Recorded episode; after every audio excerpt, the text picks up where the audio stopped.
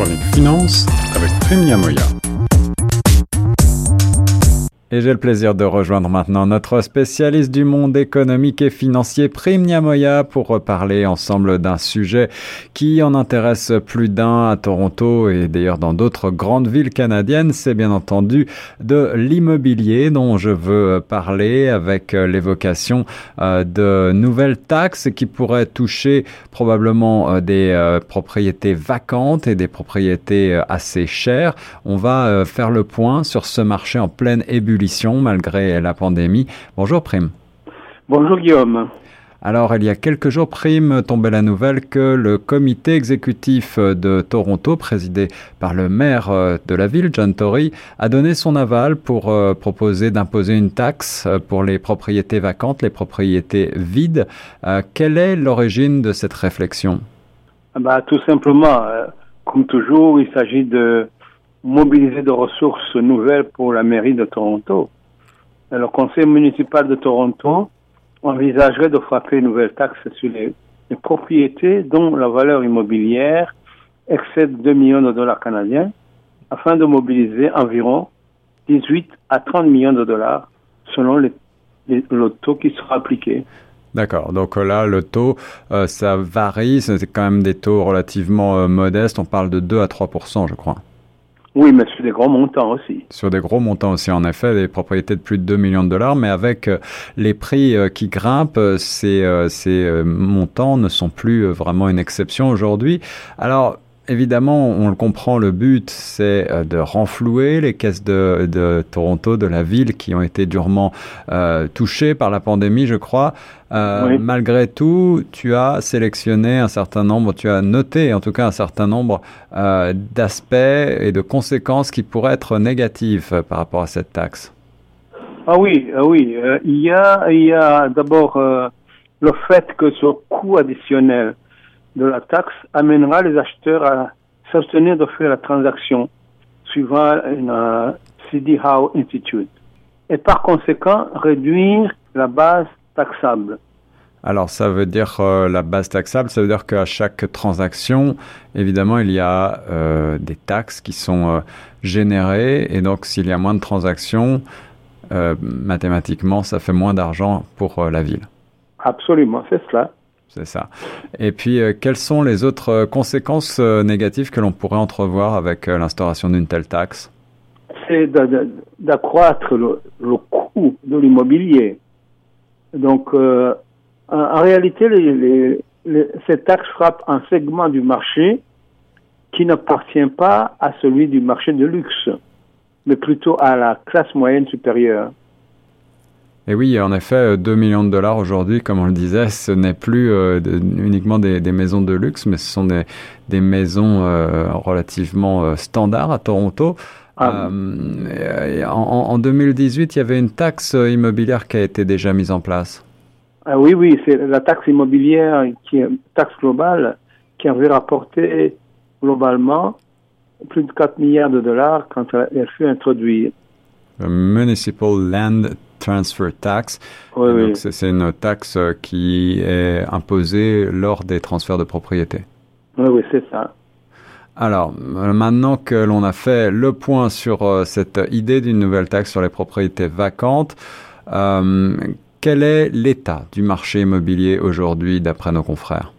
Alors, d'après, par exemple, Global News, euh, au mois de juin de la région métropolitaine de Toronto, le prix moyen euh, se situe autour de 1 million de dollars. Le prix moyen de vente. D'accord. Et donc, et en plus, les, faibles taux hypothécaires actuellement continuent d'alimenter la demande, spécialement pour les nouveaux venus. Donc en fait, on a l'impression que la pandémie n'a pas eu du tout euh, l'effet d'un frein sur ce marché. Non, justement, paradoxalement, c'est une situation qui est assez atypique. D'un côté, vous avez la pandémie qui aurait dû freiner euh, la montée des prix, mais on a constaté que c'est euh, en 2020, de, de 2020 à 2021, les prix ont quasiment augmenté de près de 33%. 33%, quasiment d'augmentation en une seule année. Oui. c'est pour le prix de vente moyen là, dont, tu parles. Hein. Et, ces constats, on le, on le fait à Toronto, mais on le fait également dans d'autres grandes villes canadiennes, je crois. Oui, surtout il, y a Toronto, il y a Vancouver et aussi Montréal. C'est ça, c'est ça. Alors, est-ce qu'il faut s'attendre quand même à un ralentissement de ce marché? Certains parlent toujours de surchauffe, de bulle spéculative, mais euh, ça fait des années, voire des décennies qu'on en parle, à Toronto en tout cas. Est-ce qu'on euh, pourrait imaginer que ce marché soit arrivé un petit peu au bout de ses possibilités? Euh, D'après les spécialistes, non. certains pensent que les prix devraient ralentir, mais il ne faut pas s'attendre à de grandes corrections du marché à la baisse, ce qui évidemment euh, est assez paradoxal, mais logique. En effet. Ah, euh, alors, quelles sont les conditions, quelles sont les raisons de, de, cet état des faits? D'abord, il y a le fait qu'il y a le maintien des faibles taux hypothécaires actuels. Autrement dit, il n'y a pas de changement de politique monétaire, donc euh, ça va alimenter la demande. D'accord, donc le, les taux d'intérêt euh, ne sont pas prêts pour l'instant de remonter pour ne pas pénaliser, j'imagine, euh, la reprise économique au sens large. Absolument. Et en plus, euh, il est prévu d'augmenter aussi l'immigration, l'augmentation de, la population, spécialement due à l'immigration. Ouais, et donc ça, ça aura pour effet, bien sûr, d'avoir, de faire augmenter la demande de logement euh, dans la ville Rennes. Et puis un autre facteur, c'est qu'il y a un nombre limité de propriétés disponibles sur le marché. En effet, malgré, euh, malgré la construction constante de très nombreuses nouvelles tours un petit peu partout dans la ville. Oui. Et enfin, la pandémie et les, le télétravail ont poussé les Canadiens à s'éloigner des grands centres. Maintenant, quel soit leur comportement d'ici un an ou deux, personne ne le sait. En effet, alors ça c'est une nouveauté en effet de la pandémie. Ça veut dire que les, les gens préfèrent essayer d'acheter peut-être euh, des maisons un petit peu plus grandes ou des appartements plus grands dans des villes euh, frontalières, dans la grande banlieue. Et donc euh, le prix de ces banlieues a augmenté encore plus fort que le centre-ville de Toronto. Absolument. par exemple, une ville comme Oshawa, euh, a vu une augmentation spectaculaire des prix à, partir de 2021 par rapport à 2020. Ceci signifie qu'il y a un certain nombre de personnes qui habitaient, par exemple, Toronto centre et qui émigrent vers la périphérie parce que c'est moins cher. Voilà, on peut ajouter que donc cette euh, idée d'une taxe sur les propriétés euh, vacantes dont on vous parlait en début de chronique euh, n'en est qu'à l'état embryonnaire pour Toronto.